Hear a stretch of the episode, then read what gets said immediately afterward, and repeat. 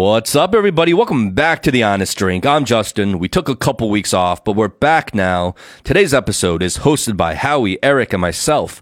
And this was a fun one. This one we recorded back in March, and we had a friend of the show come by and join us in a conversation about gender equality and gender bias in professional workplaces, specifically during the interview process in applying for jobs. We share a lot of our own experiences and we get into some debate. We compare some of the hiring practices and cultures of Western companies to Chinese companies. And our guest shares some of her insights. She's a very well traveled young professional. She has spent a ton of time studying and working all around the world, including Shanghai, New York, Barcelona, Nagoya. She holds an MBA and currently works in finance. She has been in countless interviews with all sorts of companies and has a great perspective on empowering women in the whole gender discussion. So, without further ado, please give it up for Ann Shen.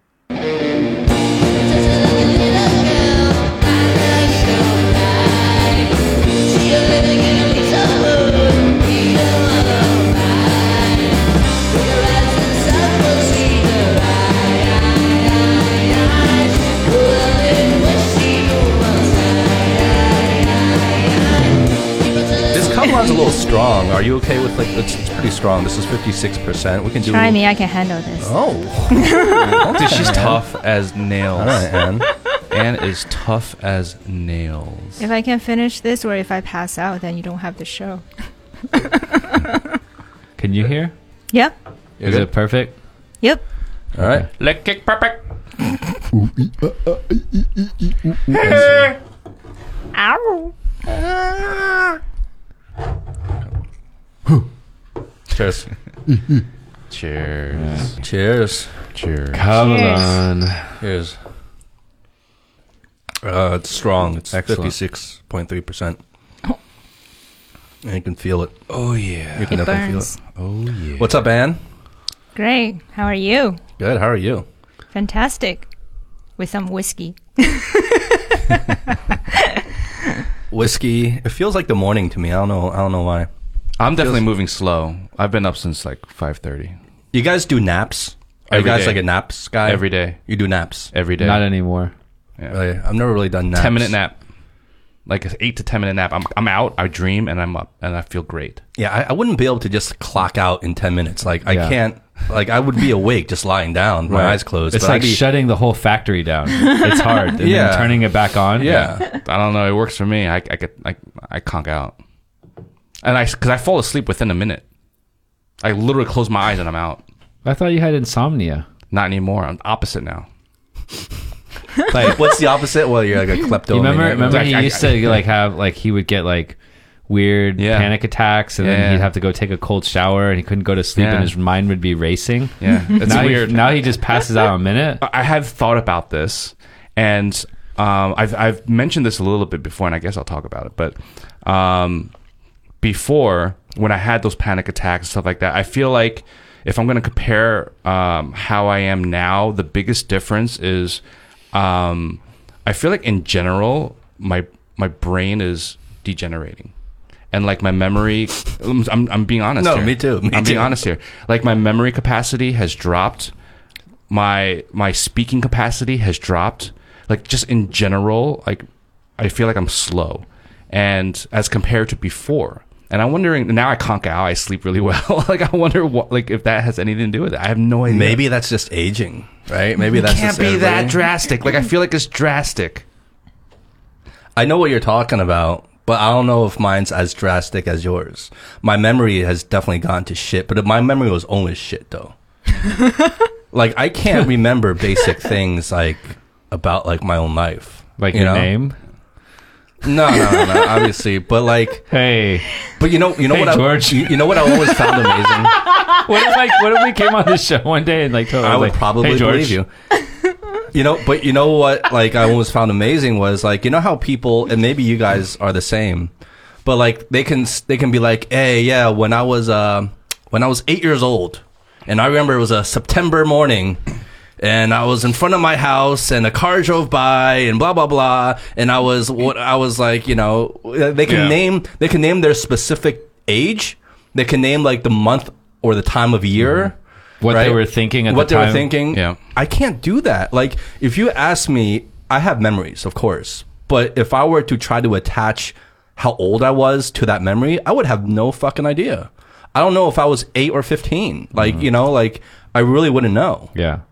And I don't know if you guys are the same I have way. the same thing, yeah. But I, I You would, do? I Yeah, don't have that yeah, type, type yeah. of memory. But. I feel like you you come up with your memories pretty well, pretty quickly. But that's just in the context of the stuff that I because that's it's so there. traumatic for him. Well, that's just the context of the stuff that's in there.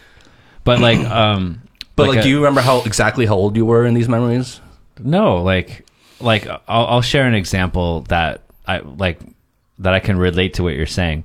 So, like when you're reading a book and people are recounting their life, like it's super vivid. And I don't know if they're just making it up, mm-hmm. but it's the exact same thing. Like on in 1975, Yeah. like and it's old people, like like they're fucking like 70 years old Yeah. or 60, right? Much older. And they're talking about specific references, like whether it's about war or whatever. And they're like, they can write chapters and chapters. I'm like, literally, that whole 10 years was like a blur. yeah. Exactly. I wonder if it's because of the environment we've grown up in. The difference. In I don't know. environment. What do you mean by that? Because even even like when I speak to my parents and stuff like that, like they can recall shit like like there was it was like I yesterday. know it's Yeah. It's weird. And yet us, Yeah. our generation, and maybe even the younger generation, I don't know. We can't. Do you? Okay, Ann, how's your memory? Like, do you do you recall your childhood well? Well, there's a period of time I keep, like, I kept a journal, and then those are, I would say, the clearest memory that I have. If I have to go back to a certain page and read about what I did on a certain day, I think I would remember how, like, the emotion that I felt back then. But then after a while, I stopped writing those journals, and then I need to, like, think about, oh, what did I do on, let's say, my 21st birthday, and then I have no recollection. It, mm. I, I think it's really about habit. Like if you just drop a few key like keywords of the day that describe how you feel, then maybe it's easier to trigger the memory back. It- that is definitely one technique that uh, for um, um, memory techniques. That what they do is like you, you you you have these triggers for certain things you need to remember, right? So what they one one of the the techniques is um, I don't know if you guys know about this. It's like the house, like um, you attach memory palace. The memory palace. Yes, thank you. Um, see, he's talking about his bad memory. He can come up Yeah. with shit like so quickly. Come up with the memory palace. You come up with a memory palace. But it's all relative. It's all relative. Like I had photographic memory growing up, but now it's like I have like below average memory. So it's like a huge, which is still change. much higher than us if it's Well, no, Photographic but, from no, before. but it is, it is, it is. Uh, it, it's you have to take specific examples because, like, for me, like, I kind of like I can watch a TV show, and I will remember the most obscure details of a movie or a show or a scene, and I just need to see like one short, like a se- one second clip, and I can be like, okay, oh, that's that movie, or this is that movie, right? Mm-hmm. Like the most obscure things but I can't like remember what I was doing when I was six years old. You know, like I, I just I just don't know. Yeah. trauma. No, it's not that I have memories, but I can't associate ages with those memories. Hmm. Like I just don't know how old I was when I was having those hmm, memories. Yeah. Maybe that's normal. I don't know. Maybe it's not. I, like, in my interactions, it's not normal because you know I hear all the time people telling stories and they're like, "Oh yeah, you know when I was like Yeah. four and a half years old." You know, Yeah. I'm But like, I'm also, like, you- you remember when you were But four can you a half years anchor things to school? Like like Like different- school years and yeah, stuff, school right? years. Because like I No. remember each school year. Like I, I I know who my teachers were. and you know what grade you were in? yeah. See, I don't. I can't. Hmm. Like school is just school. There's different memories I know, like before and after, but I cannot. I cannot tell you if I was in freshman year, Yeah. or if I was in middle school. Well, I can probably tell you if I was in middle school because the environment's changed, right? Right. Mm-hmm. Um, but like, let's say high school, I wouldn't be able to tell you, oh, if this was freshman year or senior year hmm. Really? Or sophomore year, you know, I like or junior year. Like, I, I, I wouldn't be able to tell you. But I Well, thought you do so many different things in those different years in high school that will kind of They all just blend into Yeah, like one giant. My life thing. outside of school does that, but maybe it's because like of all the years of heavy drinking. Well, one I was going to say is one is the heavy drinking. Two is you used to play football and you've had concussions. Yeah, You know what I mean? yeah.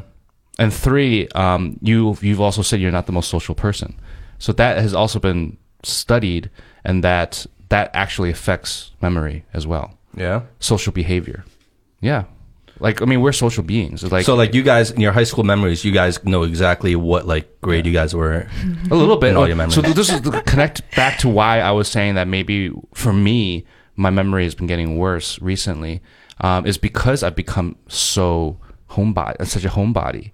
I don't. I'm not social, and ever since then, I feel like my my brain has been degenerating, Mm-hmm. and I feel like that might be a reason. Like I, mean, I don't know. Yeah.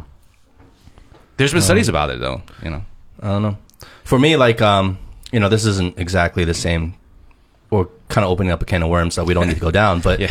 just on topic in relevance in terms of like brain deterioration and like memory loss. Like I feel it actively, like what you're saying, Howie. Like I feel that actively happening whenever I spend too much time on like YouTube, YouTube. right? Or like or like those ty- that type of social media, because you're not because the algorithm is working for you, right? And you're not actually working. You're just reacting. And you're just in a completely rea- reactive state, absorbing these clips and absorbing and you're not actually proactively using like your own brain and energy to do anything.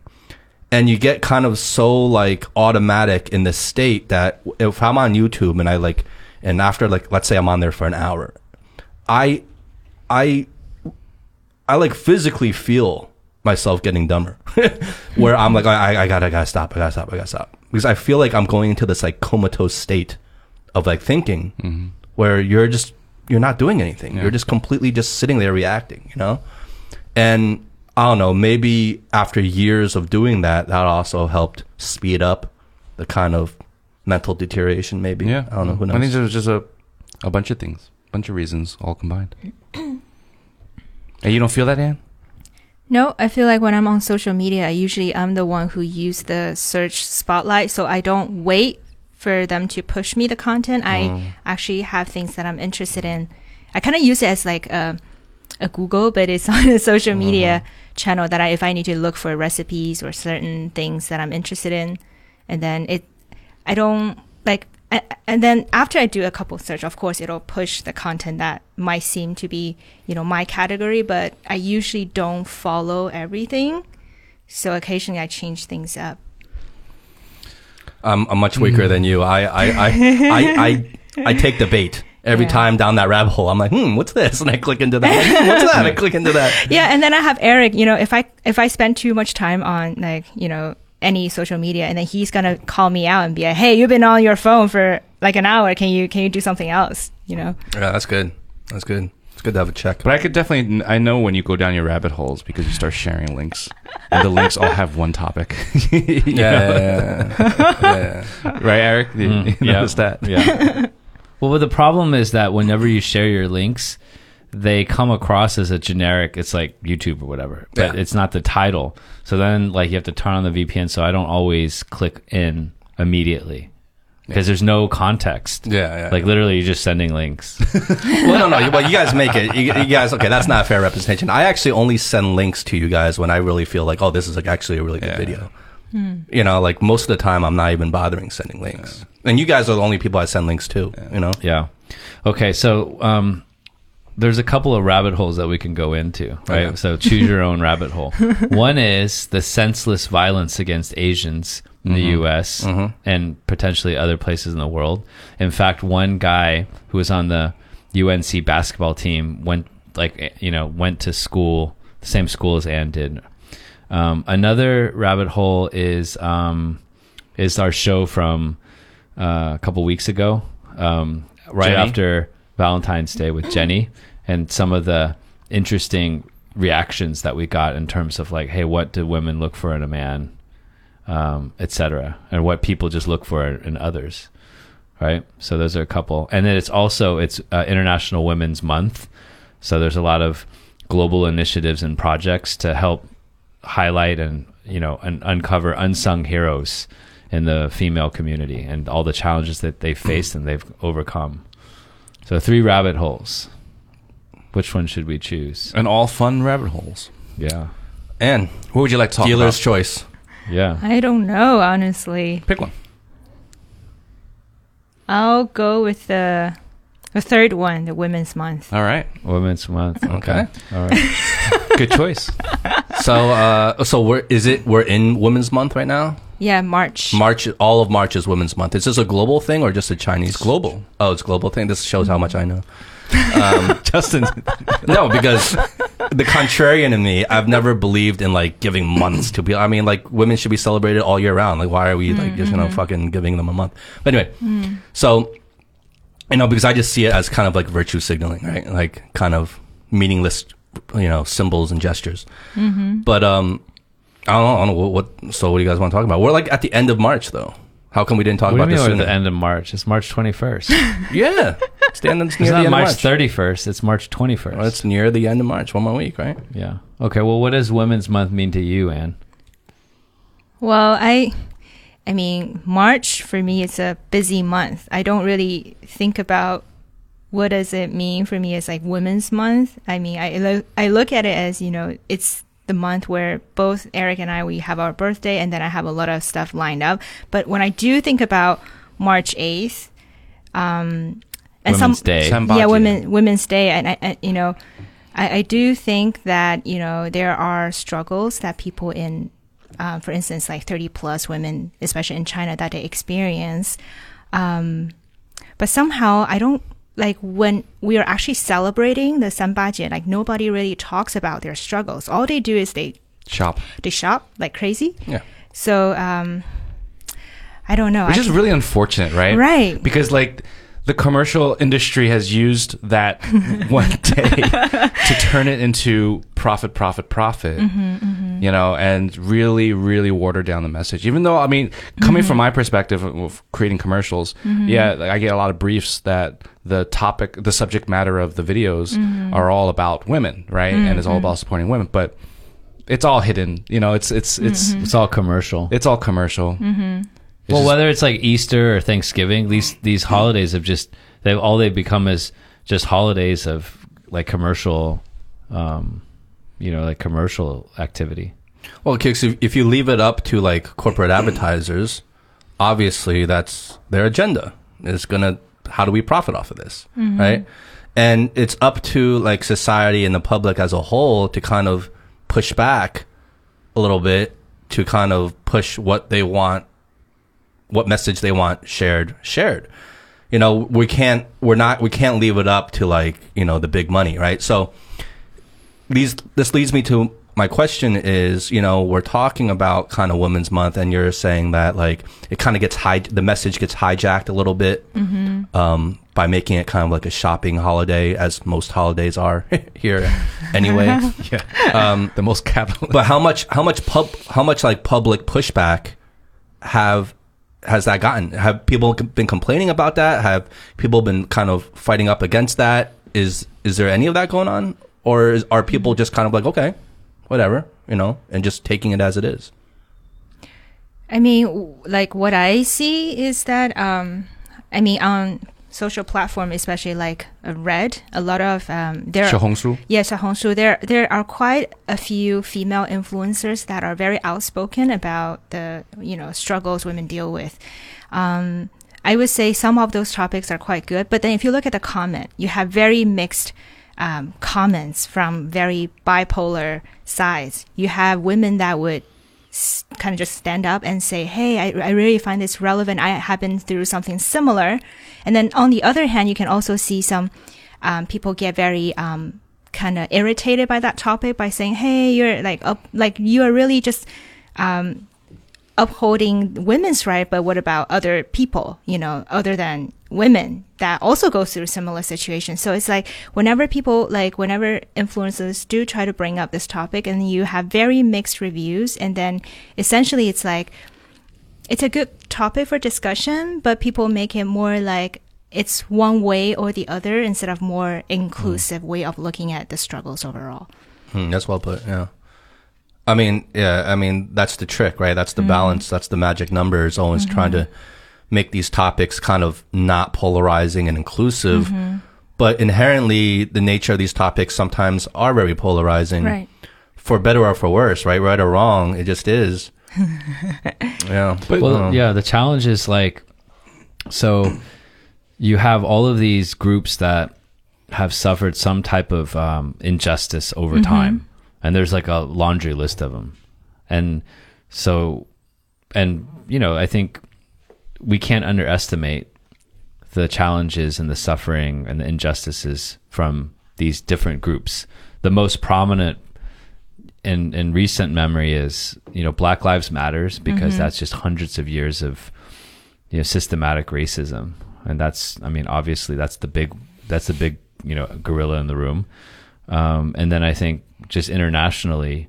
Um, women because it's like half the population and all the difficult things and so there's a there's a lot of um, work being done to you know build awareness and you know advocacy and all that stuff right but then the tendency is that when you're doing that and it's you know you should be we should be doing that that you're push you potentially pushing people that don't fall in that segment away because by definition because you're advocating for a group that's not your group and so mm-hmm. if you're one of those other groups that's kind of like in the on that list right there's always a way that you can kind of define yourself in that way then you're not going to feel part of that. And so how do you how do you maintain inclusiveness and at the same time highlight things that have been done historically that haven't been fair? That's a great point, and I think mm-hmm. exactly what you're saying is what we see out. You know, because Black Lives Matter, that's more of a Western kind of movement, right? Mm-hmm. Um, in general, Or American in particular. well, in, in Europe, it was mm. well, like in England at least. Yeah, everywhere that um, had mm-hmm. people brought little bit in every- France, right? everywhere where people from I Canada. guess, Africa were enslaved, and that's basically the entire Western world. But but you're right in terms of like the center center stage was America. Started right? in and the is US. America. Um, but precisely to the point you just made, Eric, is I think that is what we see happening with white America right now. Right? There's a lot of white Americans that I feel like that aren't race, racist. You know, there's like normal, hardworking people, right? And all of a sudden, th- th- they they're in this culture of like, you know, white people are all racist. You're the fucking reason, and you guys are evil. And obviously, you know, white people have done some pretty crazy shit. well, to a lot of the places. apologetic white people. That's- yeah, right. that's what it So, so then, but then there are plenty of white people who are like, "Hey, I was never that. I'm not racist, and now I'm like being demonized." Right. So I'm not saying that's right or wrong. I'm just saying they're getting alienated. So now what's happening is you see white America kind of like fighting back a little bit and pushing back a little bit, and we saw that during Black Lives Matter, where people were saying, "Wait, no, it should be all lives matter.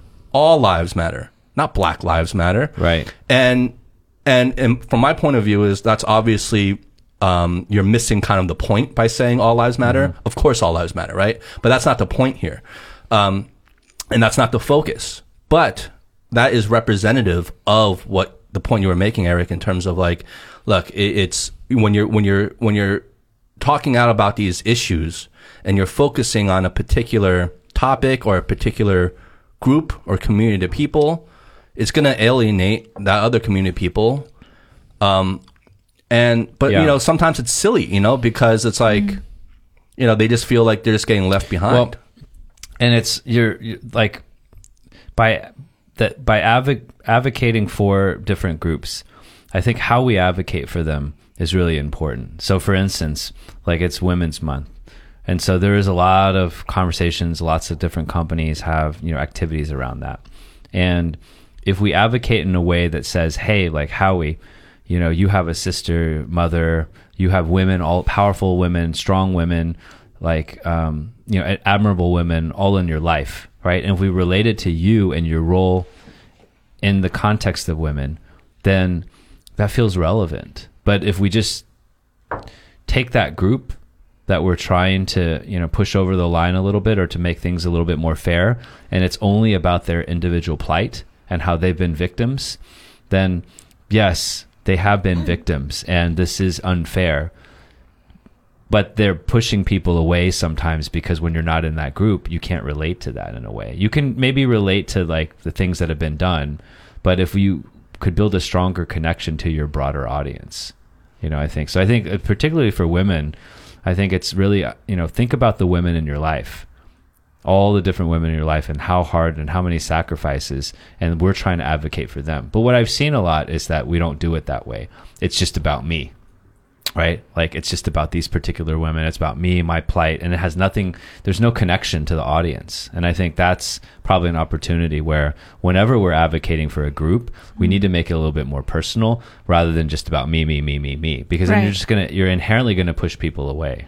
Right. And, and I kind of just add on to Eric's point. I think one thing that when I was attending the Forte conferences two years ago back then in Atlanta, this What's came, the Forte conference? so it's uh it's kind of like a uh, it's called Forte Scholarship. So those uh, um, this foundation would give uh, scholarship to female who potentially want to you know for instance seeking further education like MBA.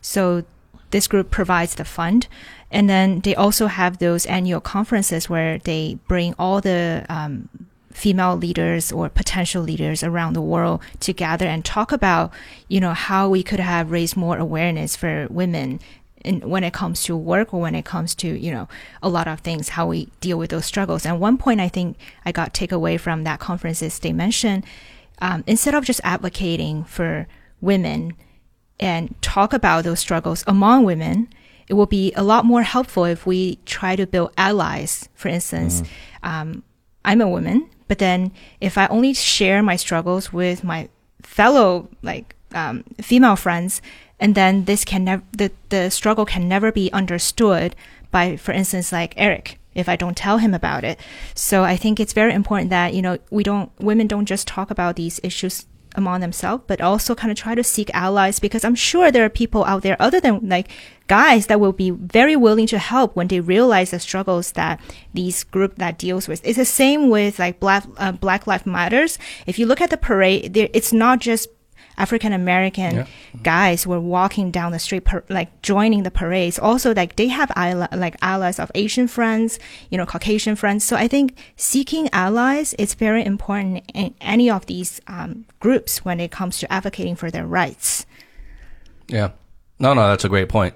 That's a great point because if you just make it all about your own community, that almost has the reverse effect, the Right. adverse effect, right? Right. Where you're kind of doing the same thing that you're kind of fighting against. Mm-hmm. Exactly. Yeah.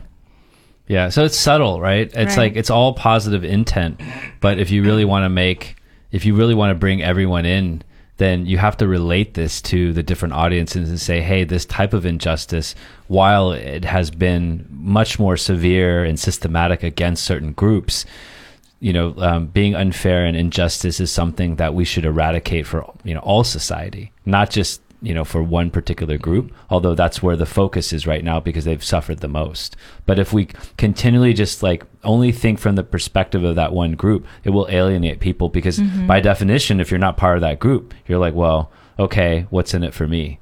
Kind of like I mean that's it shouldn't be that way, but people are always thinking about what's in it for me. Like, okay, I'm a persecuted minority group as well, but you know, why am I not getting special treatment, et cetera, et cetera, right? So I think th- I think it's subtle, but we have to sort of bring people in and help people understand why society benefits from this, right? If you have more inclusive and diverse hiring policies, you actually bring better ideas. I mean, I was thinking about this other day.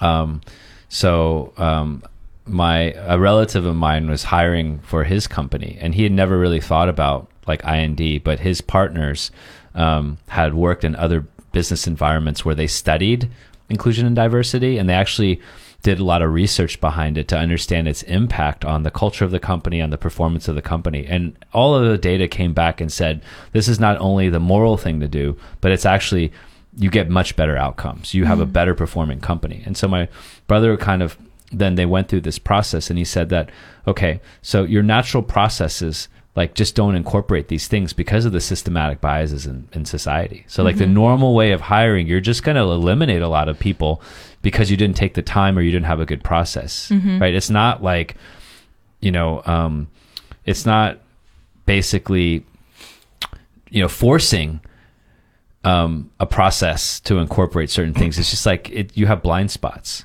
right? Mm-hmm. So by slowing the process down, being more intentional, you actually get a much better candidate pool, but you have to take a little bit more time. And think about it then historically, right? All like great ideas, whether you're an Edison or an Einstein, you're a Galileo or a Copernicus, right? The thinking that produced that breakthrough was different thinking. It wasn't the conventional thinking. Mm-hmm. So if everyone in your company is like a dude of a certain color, then by nature, you're not going to get as many great ideas and it's not going to be as creative because that's how we thought that the sun revolved around the earth because that was the prevailing thought.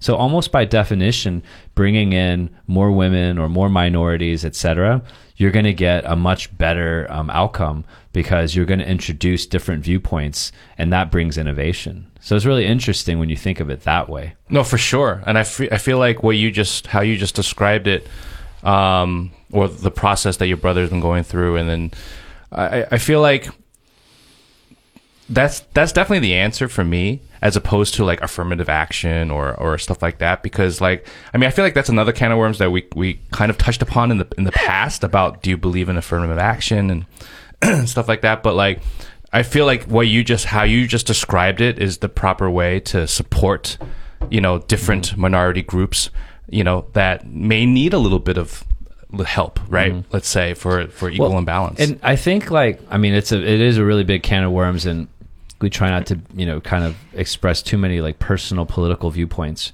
The way I would look at it is that your current processes in any company generally are going to be um, are going to be tied to traditional processes that are going to have inherent bias in them by definition because of how things have worked for so long.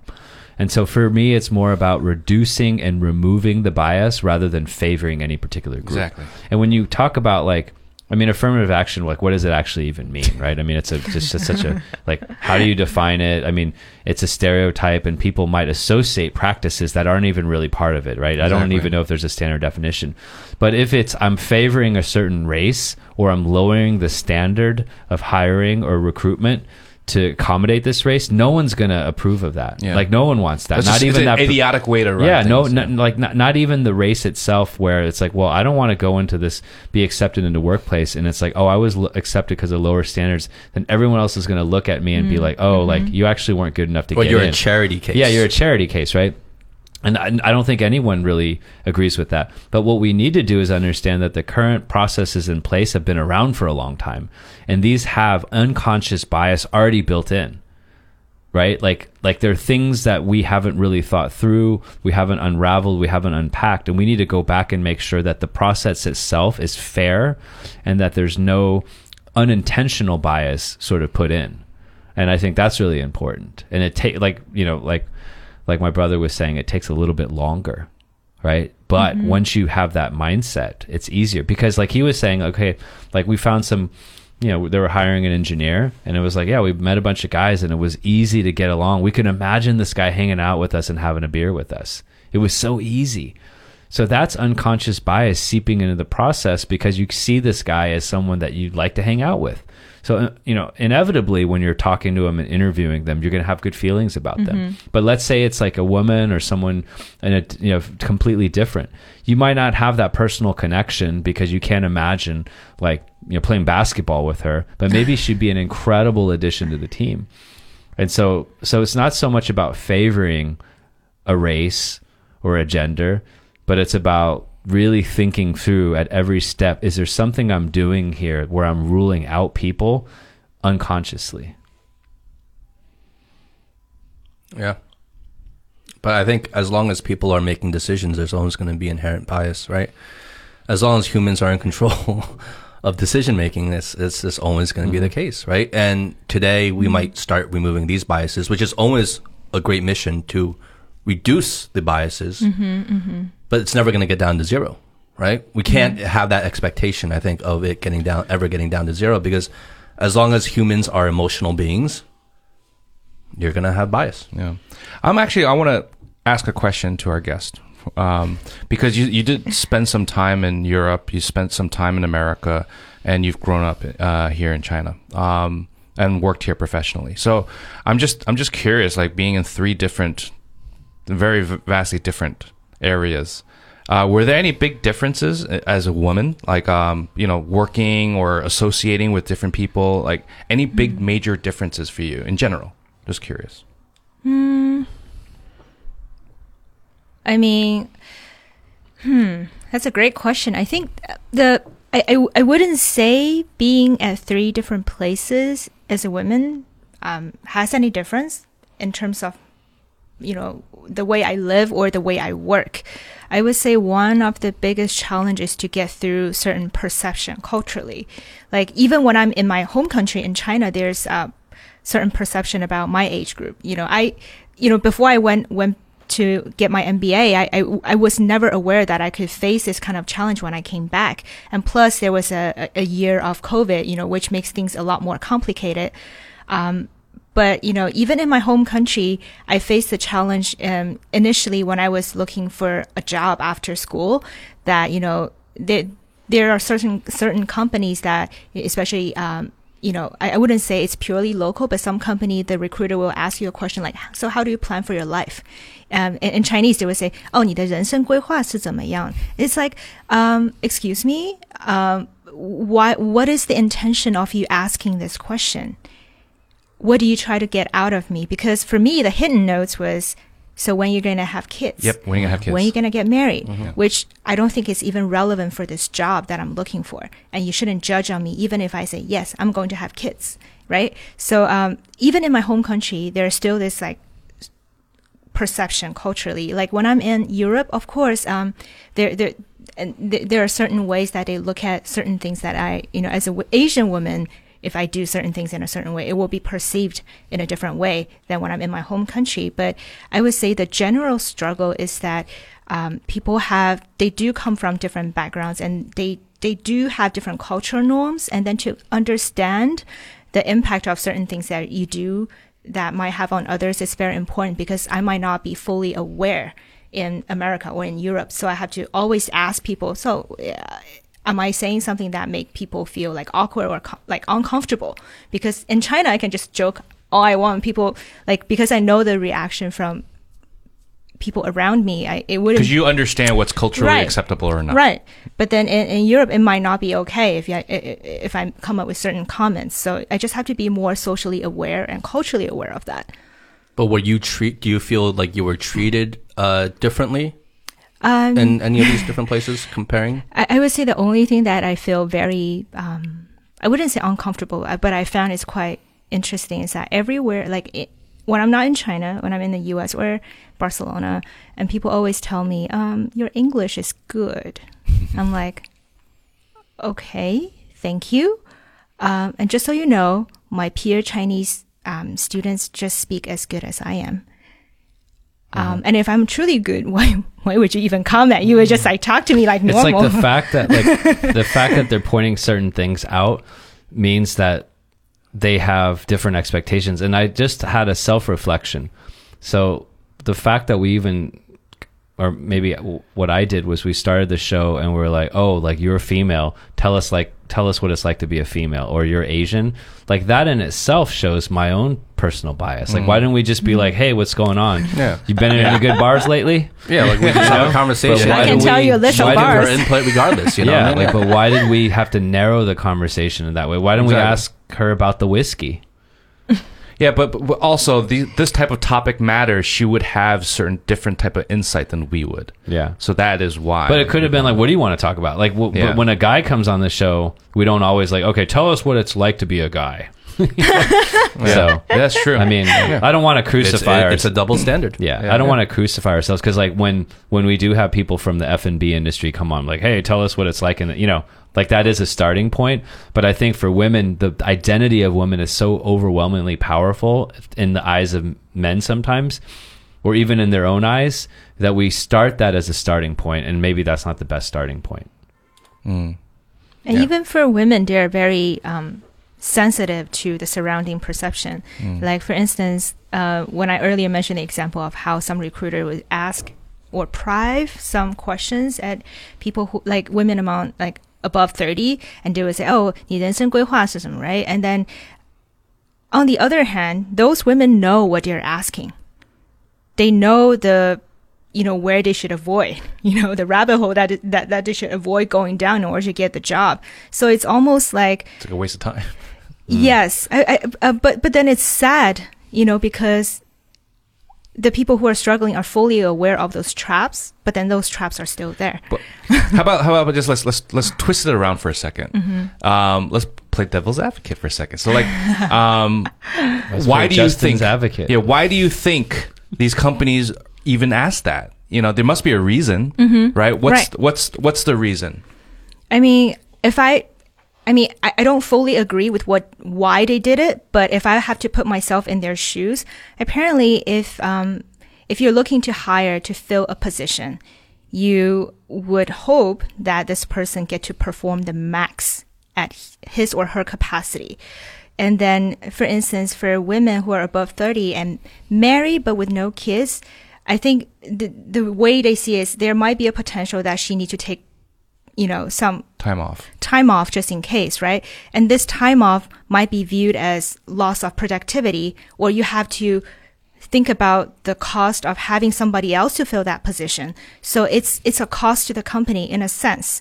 Um, if I have to think from their shoes, but however, I don't fully agree with why they did it because you know, being in a different stage of life isn't something you can control guys would have the same issue. When you become a dad you know it would be difficult for you to struggle in the first a couple years but people don't um, they would not kind of judge like for instance guys if you're going to become a new dad they would not think that you can't perform certain tasks. But then when it comes to women it's more heightened. People are more sensitive to that.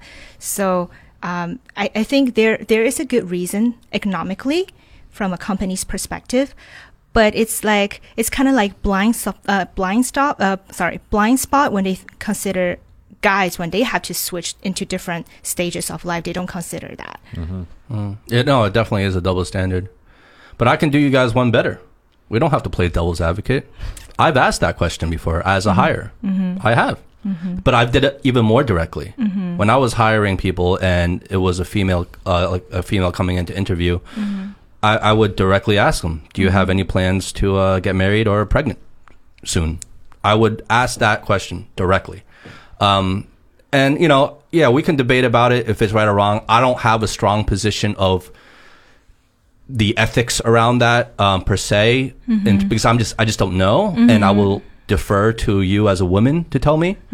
Um, but you know what you said in terms of you know trying to understand it from the company's point of view is precisely the case. It was it was purely economical, mm-hmm. right? Mm-hmm. And I just, as a hire, I didn't want to hire someone that was just going to come in and and then a month later get pregnant and then not be able to work for like three months, sometimes 4 mm-hmm. and the company has to pay maternity leave, and and so what do you get out of it? It's it's like it's it's purely from an investment and cost standpoint where okay, I'm going to invest in you.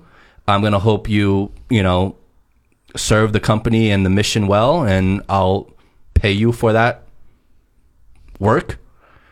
And I just want to know that that work will be received. It's a contract, right? So for me, because I had gotten burned. Um, I, I- okay, burned is a harsh word, but I I've had had experiences, and by far this is not all women. This was a small minority, maybe just a couple hand handful of cases out of all the great women I've hired and that have done incredible things. But I've had hired people that were looking to get hired just so they can go on maternity Yeah, the leave. safety. Yeah, because they get mm-hmm. paid for it. Yeah. Right? Mm-hmm. Because if they get if they're unemployed and they get, you know, they they give birth, they have to pay all that out of pocket. So there are predators out there, you know, looking for that opportunity and like, hey, get married. Oh, well, they they get they get hired, and then literally like a couple weeks later, uh, you know, they're pregnant. You know, they get married and you know they go on the whole thing, and right after them, they quit. So how Um, does the question stop that though? No, no, the question doesn't stop that. All I'm saying is I'm, you know, I want to come here right now and just fully full disclosure say I mm-hmm. have been on the other side. Mm-hmm. And hearing you say the things you are saying and I mean, I I I understand that, you know what I mean? And it questions me, it question I question myself whether okay, maybe should I have asked that? Um, and to be completely honest, I don't, I don't really have strong feelings right now or, or, or a clear kind of where I should land on that. Mm-hmm. But to your point of what you were saying in terms of, you know, there's no way, you know, the blind spot, right? Like there's no way we can control what you're going to do later on in life. and I just want to say, like, I can't speak for everybody, but for myself, was that if um, because there were plenty of employees, female employees that had worked, um, and they did a great job, and eventually they did get married and have kids, and I was more than happy for them to do so. And I gave them all the support, and their job was happily waiting for them whenever they were ready to come back. Um, but that's after they had like you know Proven proven, a certain themselves. yeah proven themselves in terms of a valuable asset to the company and that they were committed to the company um, and that they had good intentions right? And there was a mutual trust there. And it was like okay yeah fine. Of course you're gonna i'm like well, who am i? I'm you know obviously i'm not gonna do anything to stop you right? But my the my whole motive of asking that question was just trying to make sure like they weren't just jumping on here you know just just just to get that maternity stuff right, Right, and right, and that they weren't just gonna Well- come in here then next week they were gonna go on maternity leave you know Yeah. that, So- that was my personal intention i can't speak for Yeah. everybody Well, I think, I mean, a few points, right, Justin? Like, one is that, um, my, you know, just from my peripheral understanding of, like, some of the businesses that you ran, is that, you know, I think that probably most of the people that work for you would, would say that, you know, you cared about, you know, your employees, you wanted them to grow and develop, and, like, you had, like, positive intentions and the whole thing, right? So I think, um, without directly working with you, I'm sure Howie could probably vouch for that, right? but the people that were like that were interviewing wouldn't have known that Right, when, right. I, when i asked right, that question But I'm Right, just saying in general. I just wanted to kind of preface that, right? To say that my understanding, just knowing you as a person, is like good intentions, but these can be very tricky conversations, and people can take things out of context, right?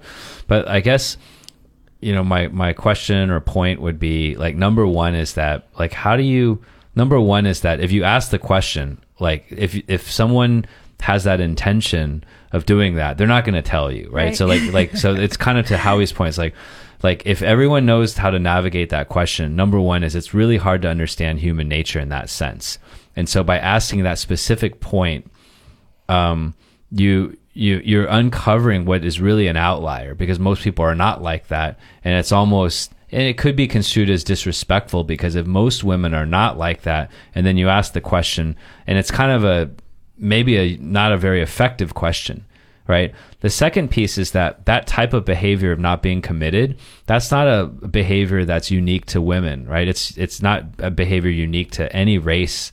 You have people that are committed and you have people that are not committed and I think it's fair to hire people that you feel like are going to be committed.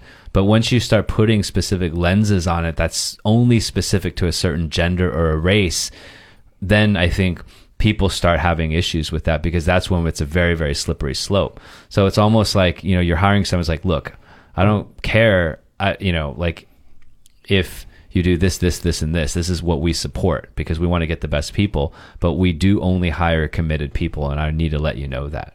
But it's not specific to women. I mean, there's, you know what I'm saying? Men could like do the same thing. no It's but just, pregnancy but is just giving a- birth is specific to women Right. and that's what we're talking But about but do we have the same conversation with men? We do in different ways, right? So maybe it's less. Obviously, it's not about giving birth, but um, I mean, I, I, you, you ask people like, do you have a criminal record, right? And mm-hmm. I'm not drawing comparisons to that in giving birth by any means, but that's also a very personal thing that doesn't apply to most people, and it's only the outliers that might have a criminal record.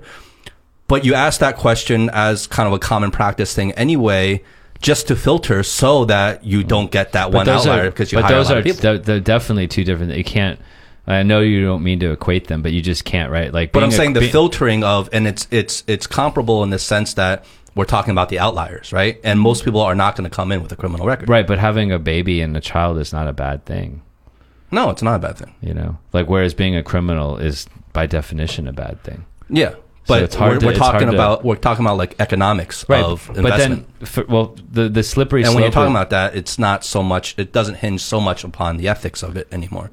Now, obviously, ethics still are involved, but I'm saying like when you're weighing out investment, like if you were to invest in a company or a stock, and you want to know, like, okay, well, if I if I invest in this company and I put in capital, I want to know that you're not just gonna shut it down for three months, you know, you know, and so like you want to Yeah. know this kind of stuff. Yeah, it's due diligence. I, really. I, I think like the, the the economic piece we all understand. I think mm-hmm. like number one is that it's so, so exceedingly rare that to base your hiring practice based on that might not be effective. The second is asking the question might not give you the answer that um, you're really looking for. And then third, most importantly, is that if that becomes your hiring policy, I like I would then question that um, you would be competitive in the market these days. But you're making assumptions. Because girls have told me that they were going to get married and have a baby, Right. And I've ended up hiring them. Yeah. So it's not it's not a policy in terms of this is a determining factor if I'm going to hire you, but it is going to be part of my questioning and part of my consideration. I think that's mm. where this debate is going. What you're assuming, and I think what most people are assuming is, oh, if you answer, oh yes, you know, I do have plans within the next couple years of possibly getting married and having a baby, that I'm not going to hire you. Now, again, I can't speak for everybody. For myself, there were people that said, yes, you know, I just got engaged. Um, I don't have plans right now to get married, but, or, or to have a baby, but I mean, it's possible in the next two years. I, I will, you know, I, I would like to. And we went on to other things and talking about other things during the interview. If this person impresses me and I think they're a great candidate for the job, I have made the decision to hire them. So it has not prohibited me from hiring people, mm, mm, mm. but it was part of my consideration. fair enough. I I, I Also, I, I- another another yeah. useful thing that it does for me is that you know even with the outliers, like if I ask you, and yes, the p- person can lie, right? And if they really are trying to game the system, they probably would lie about it anyway, right? But what that tells me is they may slip through, and maybe let's say I hired this person, and then a month later or a couple weeks later, they got you know they, they decided to give birth, and it was clear that they were kind of gaming the system that they lied to me. Well, because I asked that question during the interview, now I can be very sure and very clear about where this person stands and lies instead of me having to guess, well, maybe it was just a fluke accident mm. and they got knocked up mm. and I can't blame them for that and I'm not going to try to punish them for that. But if you just straight up lied to me during an interview because I would only know because if I asked that question, I had that face to face eye contact conversation with you, and now I have a better gauge as to okay, well, this person could just be a liar, right? And so that would help me make my decisions going forward with this person. Yeah, I, Justin, see your logic. Um, one one comment, and then we can let Ann. I'm sure she has some thoughts, but I guess the question would be, um, in in the current environment, would uh, would asking like knowing that half your let's say half your candidates are female, um, would that in the long run serve your purpose of being competitive as an em- employer? Only if it affected my like if it was a pivotal part of me hiring and not hiring this person. But as part of the slew of, of questions I would answer, I would I, would, I don't think it would matter. No, what I'm saying is that I don't think that this is. I, I'm, my feeling is that this is probably a practice that more and more companies are are moving away from. And so, if you're the one company that's asking these type of questions, that might actually figure into the candidate's decision of whether they want to work for you.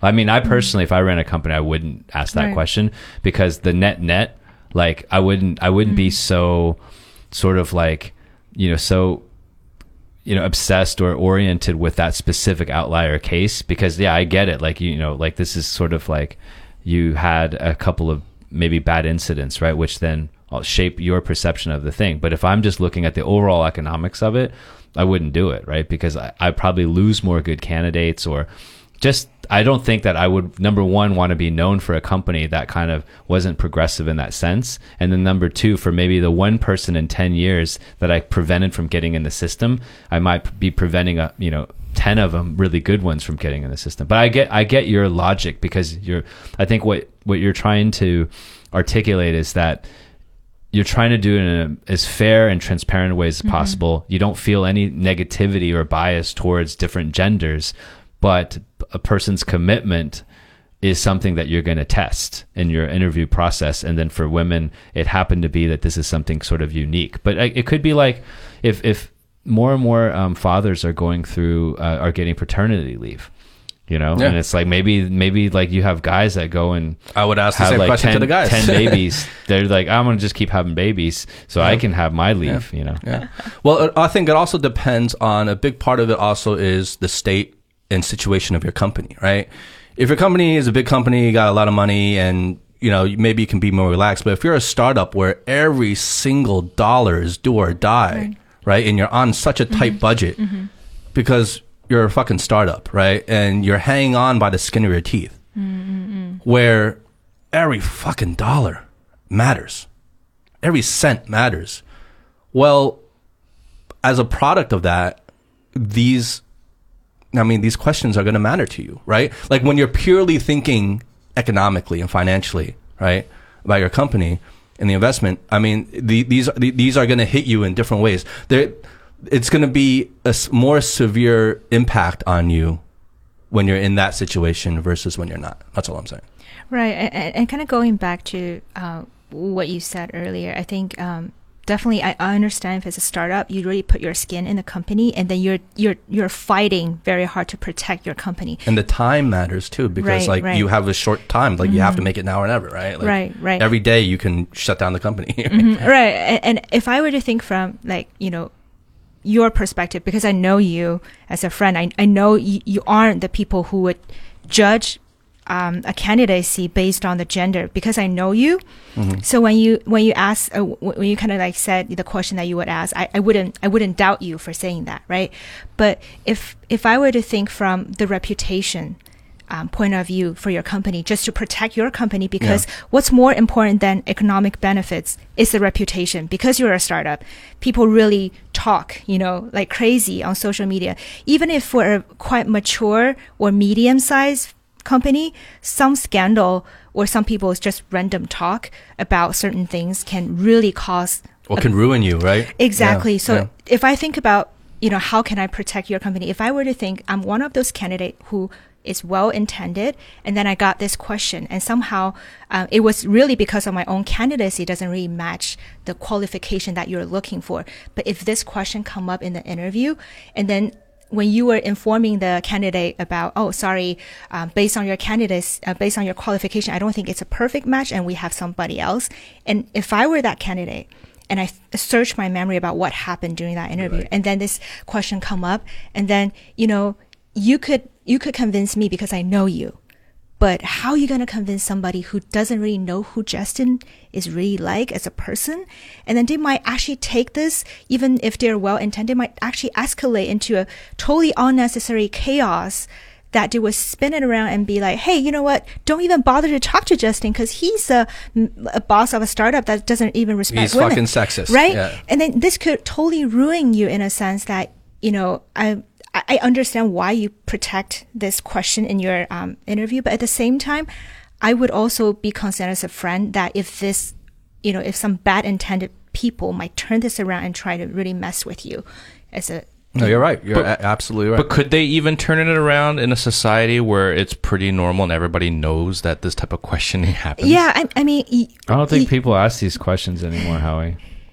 Um, I wouldn't be surprised, honestly. Honestly, though, let- okay, in in the, for the The listeners out there, okay, in the spirit can we of get some like, comments? yeah, in the spirit of being completely honest, though. Okay, in the spirit of being completely honest, I I don't think I don't think I would ask that question if I was a startup in America. If I was if I was in America at the time, you know, creating a startup, working in a company, hiring people, I probably wouldn't have asked that same question. Mm-hmm. And the fact that I was here in China, culturally, for some reason, I don't know why, I could be completely wrong, but for some reason, I just felt, hey, it's it's kind of okay here, and I don't know why I felt that way.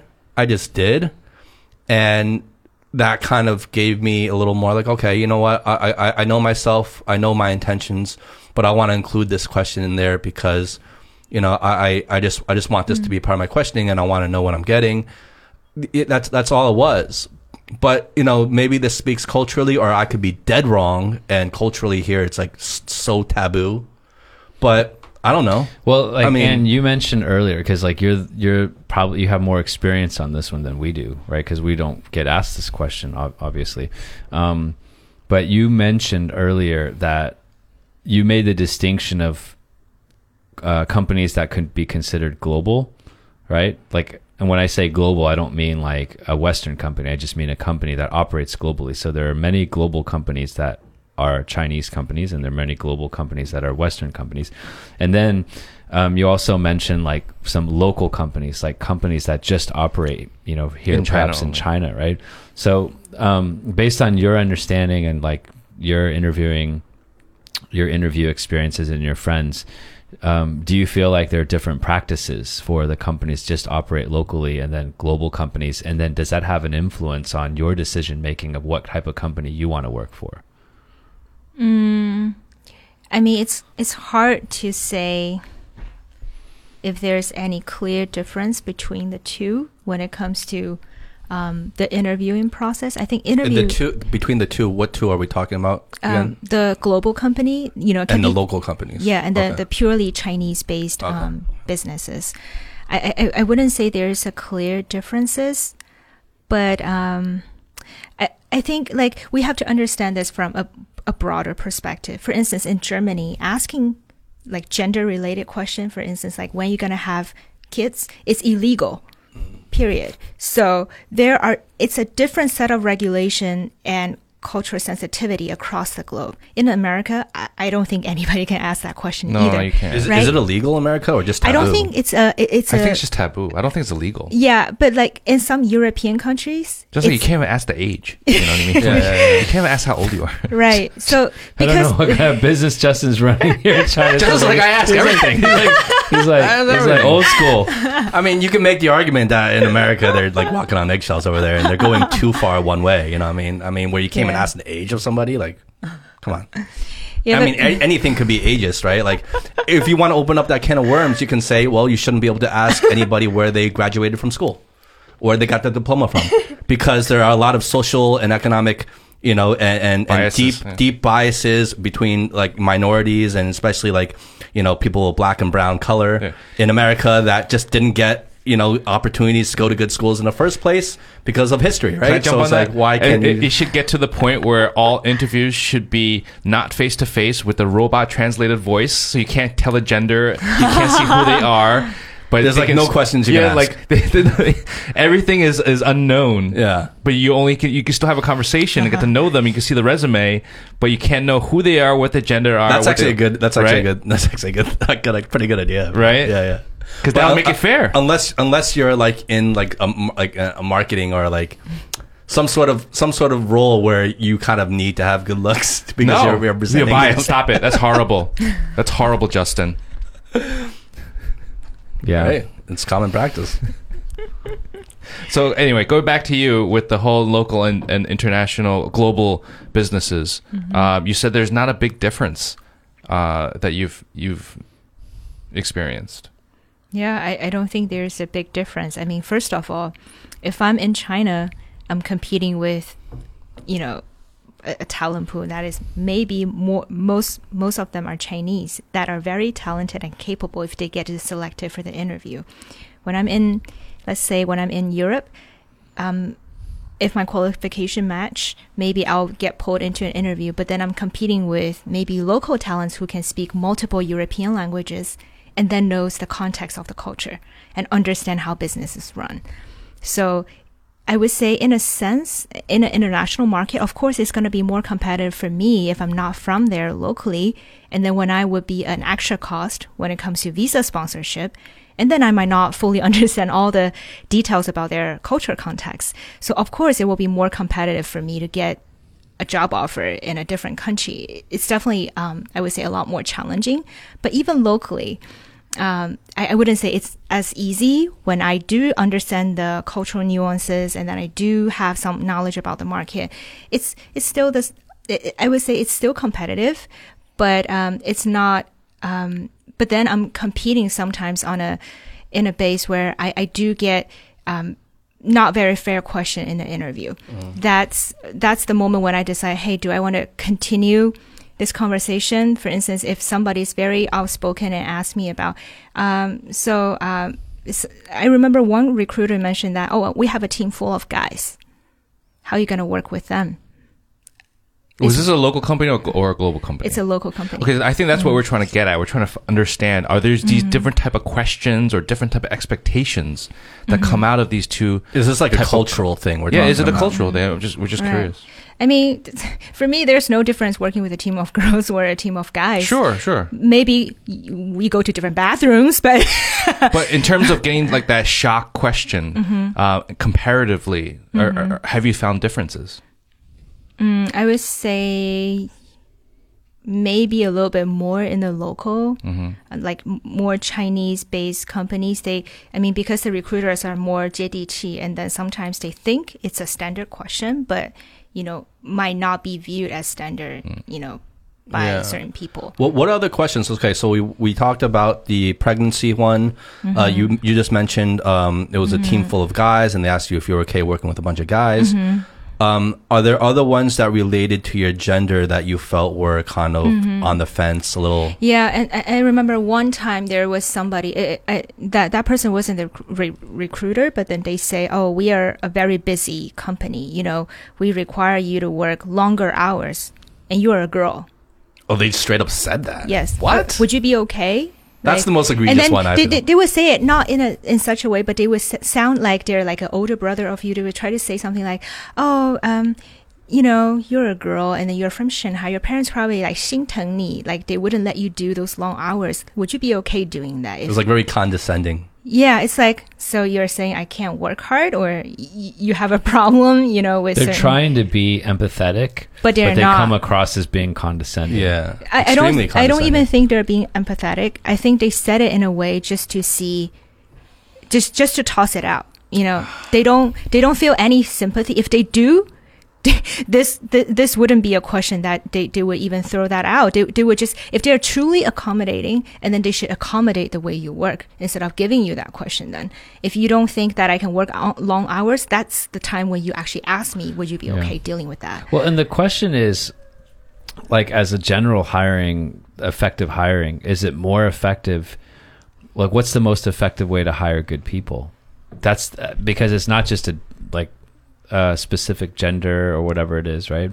It's that hiring the wrong person cost your company like a lot of money Five times of the and and it's and you know everyone does. knows that like finding the right candidate and being able to bring in the best talent that fits your culture is a key competitive strategy and so that's really the biggest question right so it's like is asking about pregnancy or is asking you know these types of questions it it almost feels narrow in the sense that okay maybe you win a little bit on this one little front but if you had like a holistic interviewing process that was either competency based or it was scenario like i mean mm-hmm. adam grant talks about this right where we've gone beyond skills based interviews because you can fake that they mm-hmm. actually put you in the freaking Situations, environment yeah. where Yeah. you do the fucking work and they see your teamwork Yeah. right? And so, I mean, they're getting more and more precise in this type of stuff. So it's not so much that you know one question is good or bad. It's just that is that is that a holistic strategy? Are we holding on to a single question for a very narrow reason, or do we actually have a more scientific, holistic? and effective way you know like i think if you were to look at the companies that still ask very gender based questions and uh, compare their performance against companies that are have really strong inclusive and hiring type practices you it might actually make more sense business wise and that's what my you know my brother's company they've made the decision that Right. and the funny thing is like they tried to hire this female who was the best candidate and she turned him down you know um, i shouldn't say too much just because this is probably private to his business but um, that, that's why i said relative and i don't did i slip and say brother or did you slip and say brother Howie slipped and said Yeah, brother. exactly. because you said relative because I, I noticed this as in real time as it was going on. Yeah. But I was like, okay, maybe I, just missed something. yeah i thought i You missed said something. relative. You were very careful to say relative. When Howie was responding to you, it's like your brother's company. I'm like, okay, now I know it's his well brother. i've got 12 brothers so it doesn't you know you, you, you I pick didn't even realize I said i that. know no, but Eric, you, you bring that's up the, a great that's the mental de- de- degeneration. We can clearly see that Exactly. Justin and I are, are less mentally de- degenerating. But see, I think this is where the culture thing comes into play. Is and just for the record, I 100% agree with you, Eric, in terms of adopting a more holistic approach to hiring practices for sure. And I think in the long run, that's going to pay off for any company. If they're smart, they're going to do that. But I think the question is, is you know, you know, culturally, maybe these local companies are asking these questions because they think these questions are going to lead them to the right person. So, like, the, the question is like, what is the definition of the right person to different people, right? So like for for a company here, maybe their idea of the right person, whether we agree with it or not, is what they think is fits that model and fits that bill of in line with the questions they ask, right? And to them, that is the model right person. Meanwhile, we're sitting here being like, that's so narrow minded, right? Mm-hmm. But it, it goes back to like, what is the definition of the right person? And it gets messy because that is not a definition I think is a universal definition. Mm-hmm. I think that just really depends on the personnel, the people, the company, the culture mm-hmm. in that company, right? And to them, what they think their right person is, mm-hmm. right or wrong, you know? Hmm. And that's where it gets really murky, right? Like, because, you know, who are we? Like, just like they can't tell us who is the right person for us, we can't tell them who the right person is for them either. Right, but I, I- I mean, I don't want to make this sounds very negative. It sound like it feels like there. This is um, those kind of gender based or like kind of biased question. They they do come up, and then not. I- don't think not every women might get bothered by it, but some people do feel very um, not sensitive. Um, I, I, I I was thinking from this point of view. Usually, if I if I if I view this whole thing, I think there it's always a two way choices. The company is choosing what's the best for them, whether they are gender biased or not. And then for the candidates, they're also choosing which company would suit them the best. So maybe I, I, I just happen to have a very bad luck that I run into a couple, um, companies that doesn't really share this value. But I would say there are so many great companies out there who would actually be very open minded about, you know, this kind of issues. They might they might not see this um, as a problem, right? So it's not that women has to has to deal with this struggle because they can choose not to. There are companies that are willing to take them and they will highly appreciate those kind of talents and then you know in a long term perspective for the company yes taking a year it is a it, it is an economical cost but then if this person is going to stay with the company for let's say 10 years how much impact would that be with the return on the margin for the amount of creativity and the qualification that person can bring to the company that's going to totally be paramount It, compared it would to negate the the time Right. away. So if I see it that way, actually, there, there are plenty of choices. Like, I don't think women in China has to deal with this kind of bias at work. If they choose, if they decide that this isn't something that's gonna, that's going to help their professional growth, then look somewhere else. I'm sure there are bajillion companies that are looking to hire talented people regardless of where they come from, what's their gender. And thank you for bringing that up, um, because you do make a good point. It is a, it absolutely is a two way street, right? Because from the employee's standpoint, or from the interviewee's point of view, is they're looking for a home, they're looking for a company they can thrive in and that can provide for them, and they can, you know, th- they can learn and, and grow as a person as well, and they want to know that you're stable and that you're good, and what's your culture like, right? Right. So thank you for saying that because I'm actually going to toot my own horn first. One second, just one real quick second. Bear with me.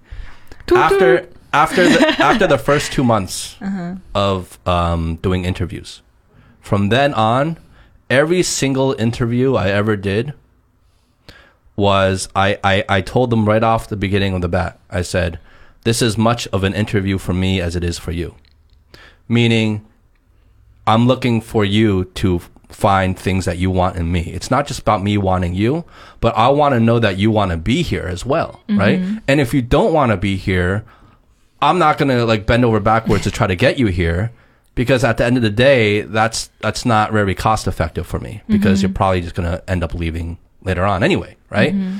So I made it very clear with every person I've ever interviewed in the beginning was, look, while we're doing this, you're interviewing me as well. Okay, based on what I'm asking you, based on the conversation we're about to have, it's a two way street. Mm-hmm. So that was always like, and I even straight up, and I remember how we used to have conversations about this because we used to work together. Was that we would ask the people we were interviewing? It was like, why do we even want to work here? And it wasn't like a question of like, oh, tell me like all the like you know like just tell me all the things you you you like you've studied or researched about our company.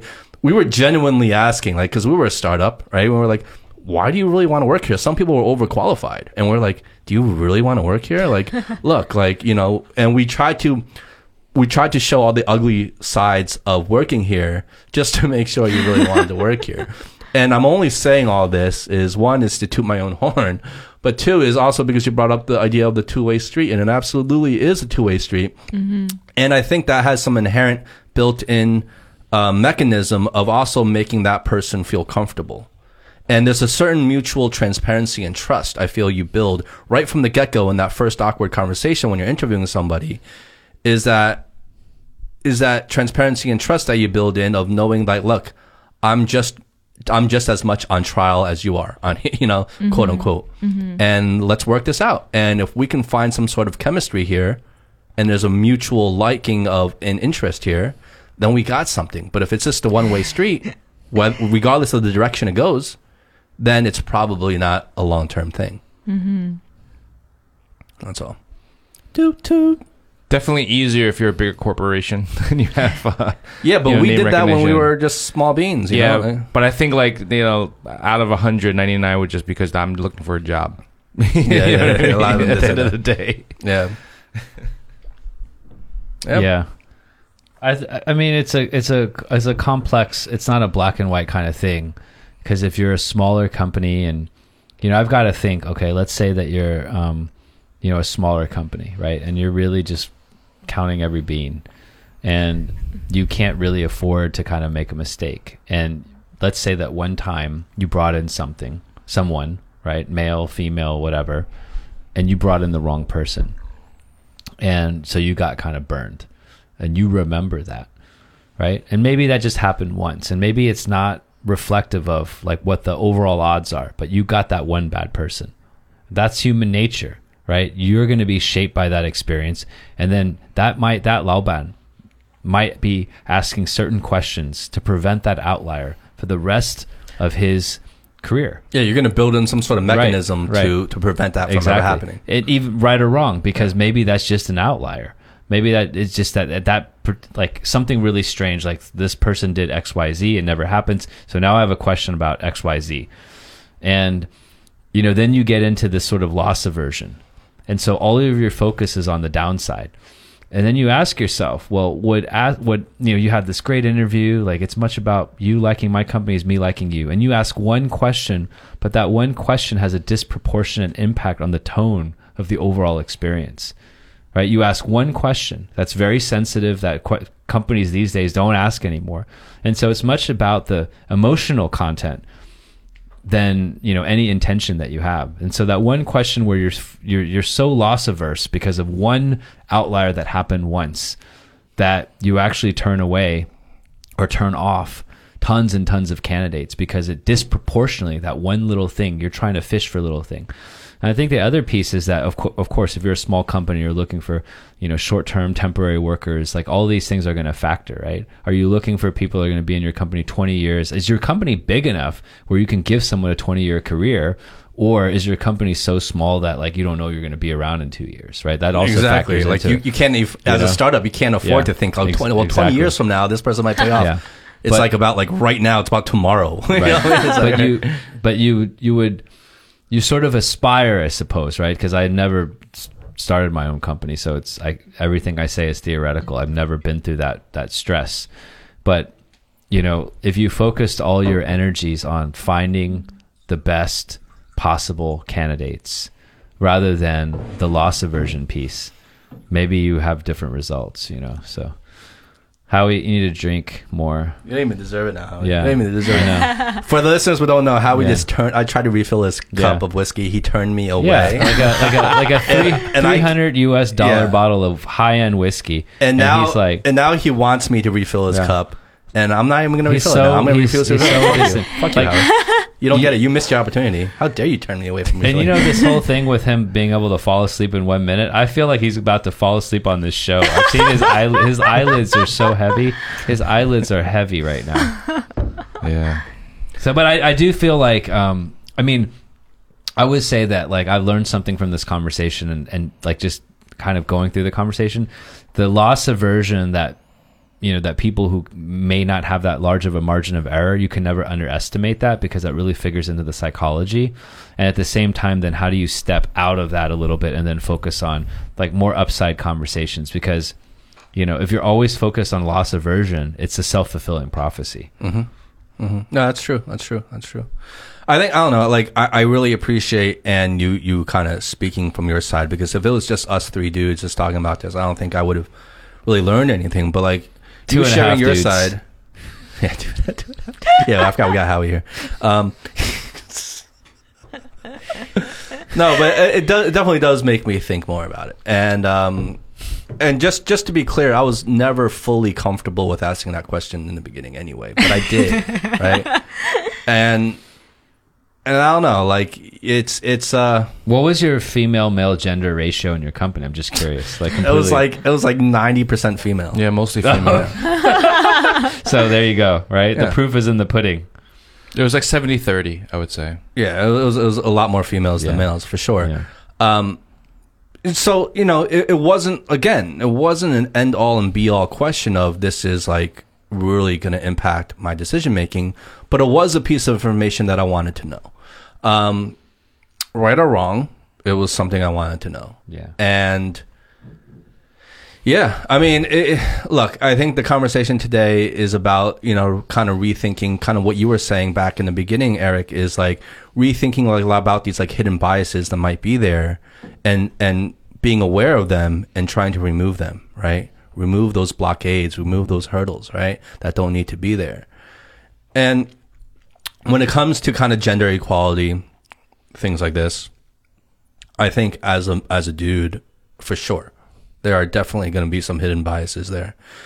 Even though I think us three are pretty fucking in the clear with that kind of shit. Um, I mean, we're pretty good, but as as good as we think we are, I'm sure there's always room for improvement. There's always things we can do, and eventually this opens up a can of worms onto other things, you know, besides gender equality, but you know, like gender orientation equality, or you know, I think another thing we can save for another podcast is, you know, especially in relation to China, is about like, you know, sexuality, right? And I think that's the last kind of, well, maybe not last, but in my, off the top of my head, that's the one other thing that I think is kind of, in terms of awareness and a movement is, is probably lacking in China is, is about sexuality. Um, you- just don't see that represented anywhere. You know, you look on any kind of TV shows, like you cannot turn on an American TV show today without having homosexual gay characters in the storyline and a whole thing about them. In China, you cannot turn on a TV show without not seeing one. You know what I mean? Like it, it's it's it's so completely reversed, and that's something probably that really needs to get talked about. But it doesn't really get talked about. It's still kind of taboo here. Well, there are, there are, there are TV shows. There are Yeah, and Like- transvestites. like like which ones? You know what I'm talking about, right?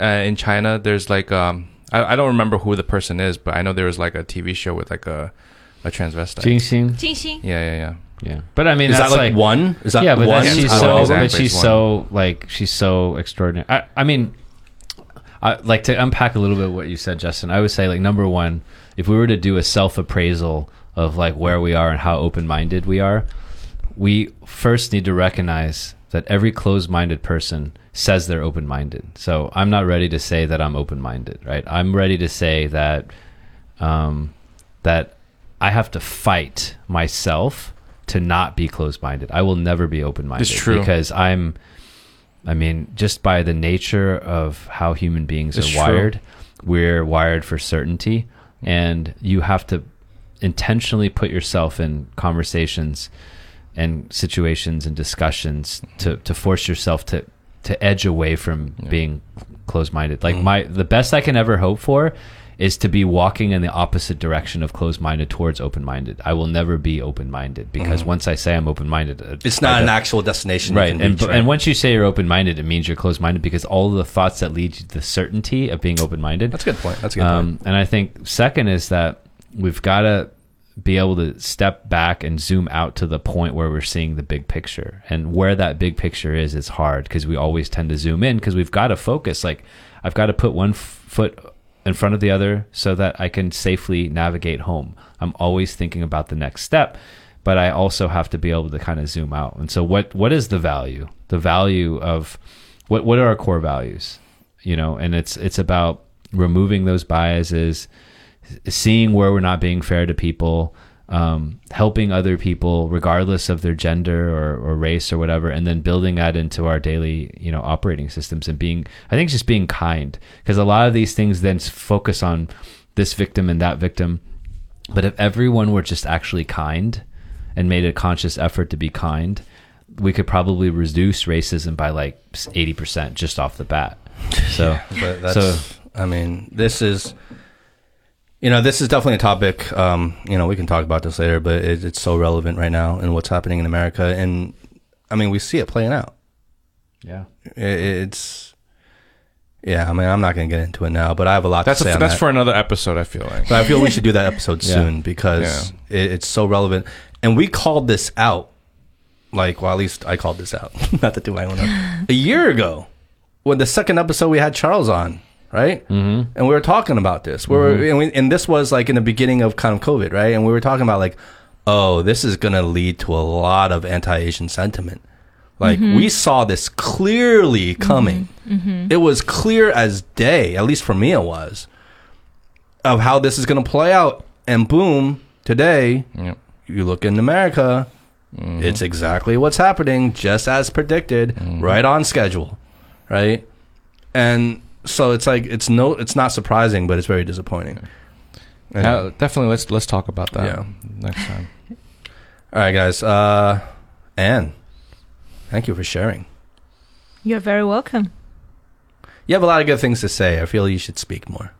I feel like any guest, guy or girl, that can get in a word against the haha monsters is like, That's I mean, that's really special. It's like we come on the show, hey, we're open minded, we want to get to know you, and then all of a sudden it's as if We the just guest crush doesn't you. We exist. crush you. Like every show is actually just the three of us, and then like some other person. Um, Yeah. okay, whatever, Okay, whatever that was. Um, okay, guys. toot your own horn, baby. chugga, chugga, chugga. All right, guys. Peace. Yeah, cheers. Cheers, cheers, cheers. Cheers. Cheers. Cheers. All right, I guys. always like 睡着了 so tired. so disengaged. Yeah, Like, um, 为什么要你在这里干嘛呢？ get your six hours of sleep. Yeah. he can't even respond. He's so tired. All right, guys. We love you. I'm Justin. Yeah, I'm Howie. I'm not a horn tutor, Eric. And that was Anne. Anne. Yay. This is Yan. Okay, guys. Be good. Be well. See we ya. love you. Bye. Bye.